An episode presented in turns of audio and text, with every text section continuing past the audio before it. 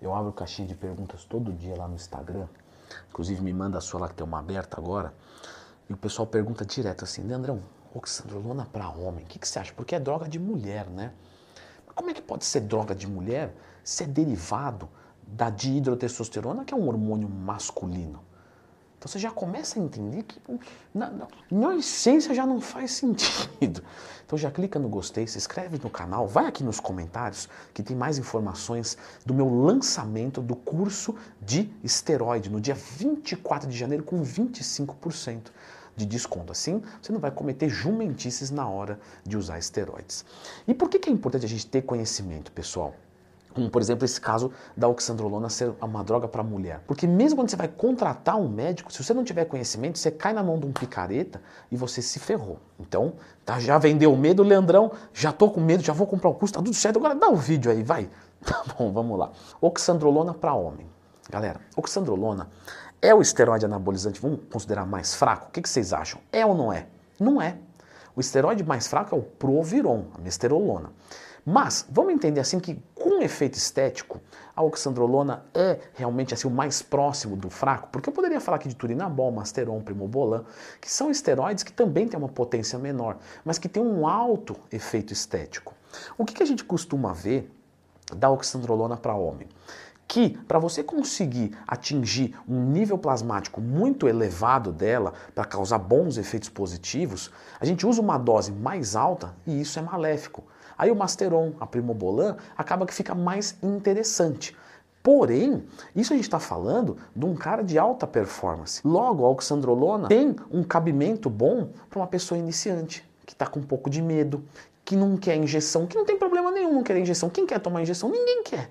A verdade é essa, ninguém aguenta mais. Só que o atleta, né? Não, é isso aí que tem, vamos fazer. No pain, no gain o no pain no gain do atleta em termos hormonais é isso aí. Fora se ferrar inteiro com outras coisas que a gente sabe que faz mal para a saúde. De qualquer forma, a oxandrolona vai muito bem nesses casos. Você vai pegar uma pessoa que é iniciante, é uma excelente droga para um iniciante. Na consultoria eu recebo muito isso. Leandrão, vou fazer um primeiro ciclo, eu vou tomar só 50 miligramas de trembo na semana.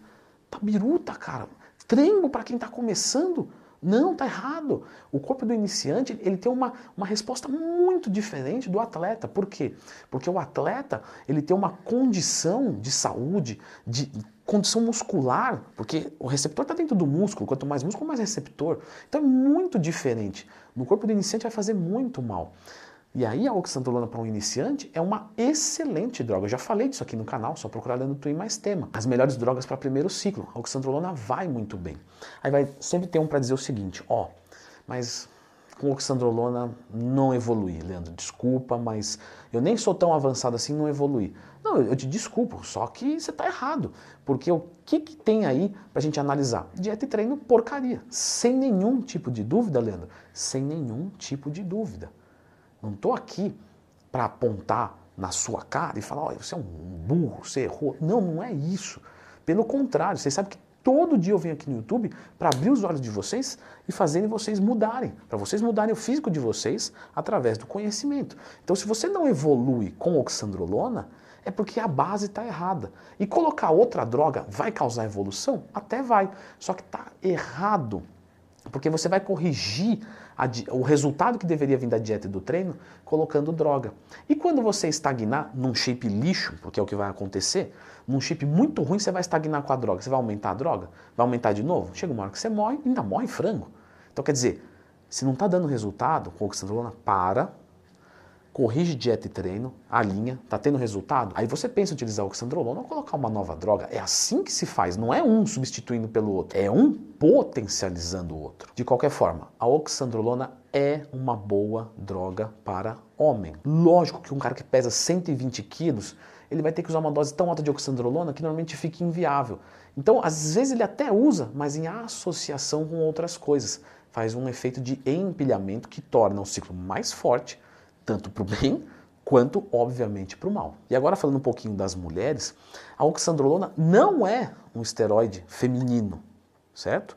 Porque ela é um derivado da dihidrotestosterona, DHT, um hormônio masculino. Então, ela não é um hormônio feminino. Acabou-se que as meninas estão fazendo mais utilização de oxandrolona por conta dos efeitos colaterais, principalmente de masculinização, serem menores. E é uma droga que os médicos podem prescrever, diferentemente de outras, como por exemplo o boldenona, que o médico não pode prescrever. De qualquer forma, oxandrolona para indivíduos iniciantes, iniciantes em protocolo, não em físico iniciantes intermediários, vai muito bem. Avançados, às vezes o pessoal usa para segurar a massa muscular, mas existem outras opções mais interessantes. Para mulheres, vai muito bem, mesmo sendo um hormônio masculino. Porém, nós temos que lembrar que todo esteroide anabolizante vai fazer muito mal no corpo da mulher. Porque todo esteroide anabolizante é um hormônio masculino e não feminino. Certo, Leandrão? Sou homem, quero usar só oxandrolona no ciclo. Eu vou ter uma queda de libido? ah, meu amigo, dá uma conferidinha nesse vídeo aqui.